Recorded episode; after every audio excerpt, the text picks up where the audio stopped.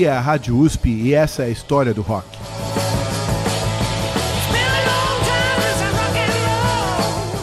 Olá, meu nome é Mário De Vivo e esta é a história do rock na Rádio USP. Nós chegamos hoje ao último programa da série sobre mulheres no rock e teríamos ainda muito rock de alta qualidade para mostrar feito por mulheres ou com a participação especialíssima delas. Na verdade, Uh, com o mundo se transformando à nossa volta, com as novas maneiras de encarar não só a questão de gênero, como também o papel das mulheres em todos os campos de atividade, seria inevitável que o rock, que muitas vezes parece um clube do bolinha, uh, algo muito masculinizado, também uh, fosse eventualmente afetado e, e sofresse as novas influências. nós vimos nos quatro programas anteriores que as mulheres participam criativamente do rock como musicistas, como compositoras e cantoras, e na maioria das vezes em bandas mistas e algumas vezes também em bandas exclusivamente femininas. Como seria de se esperar, a qualidade da contribuição feminina nada deve àquela masculina. O que acontece é que a quantidade relativa entre homens e mulheres do rock não é ah, equilibrada. Os homens são realmente maioria fica uma pergunta que rende uma publicação para a iniciação científica nos departamentos de música das universidades. O rock é especialmente masculinizado em termos de, de, de predominância de, de uh, do gênero masculino, ou outros gêneros musicais como o pop ou a MPB também apresentam o mesmo tipo de desequilíbrio? Eu não faço ideia. Uh, e talvez alguém se interesse em responder essa pergunta. Eu acho interessante.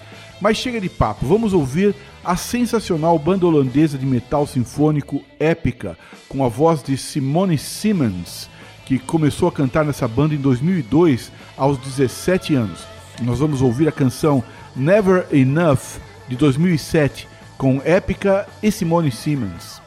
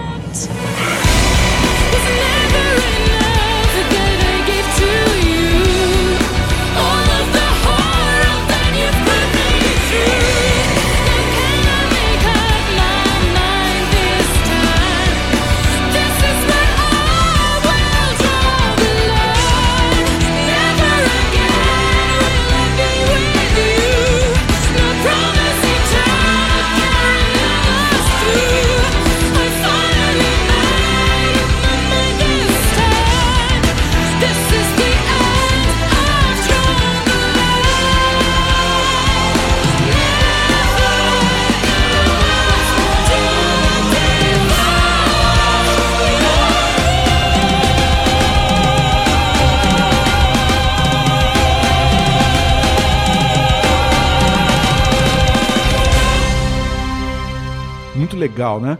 Simmons estava tendo aulas de música e canto e ia na direção da música pop, mas aí conheceu a banda Nightwish e a voz de Tarja Turunen, e aí ela decidiu a carreira em função do rock e do metal especificamente. Nós vamos ouvir agora uma outra banda europeia de metal. Dessa vez são os suecos do Amarante, uma banda com vários vocalistas cantando as, as, as, músicas que eles tocam. Novamente aqui nós vemos a influência do Nightwish e também, eu arriscaria, do Evanescence. A voz feminina é de Elise Reed e a música é do segundo álbum da banda com uh, o mesmo nome do álbum, The Nexus, de 2013. Much good can come from the prudent use of power. One soul and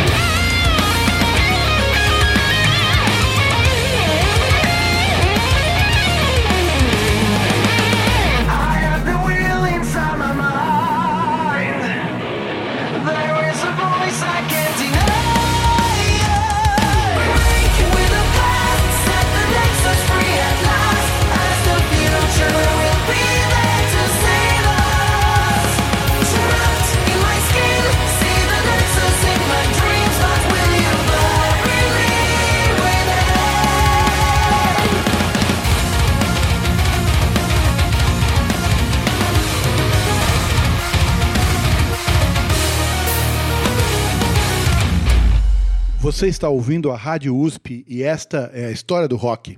Muito legal também, né?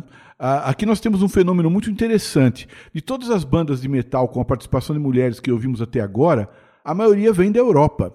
Realmente o metal é muito popular por lá, mais que qualquer outro tipo de rock. Uh, e nós, aliás, estamos planejando fazer uma incursão pelo metal escandinavo uh, e norte europeu para explorar justamente esse tema. Mas vamos continuar com nosso, nossa exploração do, das mulheres no metal. A nossa próxima banda é uma banda de metal progressivo, uh, que é um estilo bastante diferente do metal. A gente, ouvindo metal progressivo, às vezes pensa que não é uh, metal, mas os metaleiros acham que é. Uh, essa banda de metal progressivo é inglesa e ela se chama Anathema que é, é, é uma banda relativamente pouco conhecida aqui no Brasil, mas tem uma longa carreira, desde os anos 1990. A banda teve a, algumas formações diferentes ao longo do tempo, mas nós vamos ouvir uma música do álbum de 2017, The Optimist. A música se chama Endless Ways e é cantada pela excelente Lee Douglas, que passou a fazer parte da banda em 2009.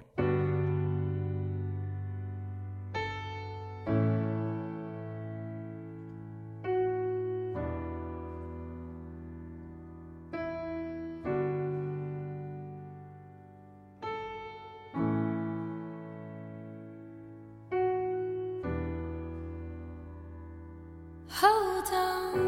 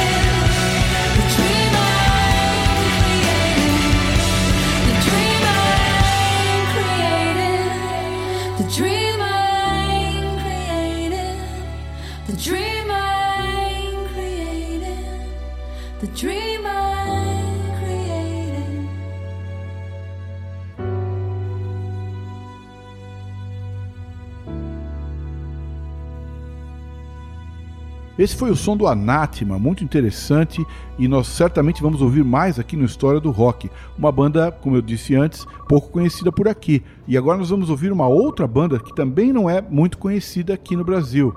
Ela se chama Lucifer. É, e é uma banda atualmente composta por vários músicos suecos e a líder alemã Uh, chamada Johanna Zadonis, que fundou essa banda em 2014 e eles já têm pelo menos três álbuns e um EP desde que a banda veio existir.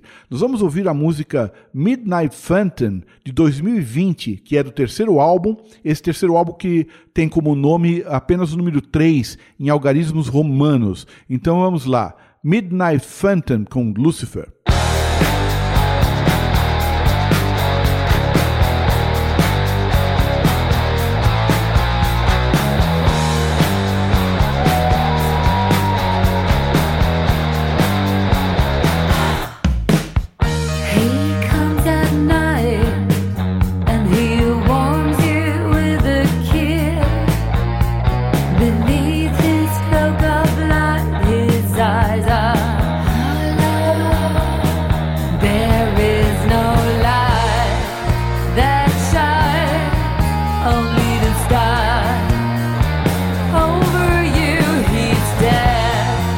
lives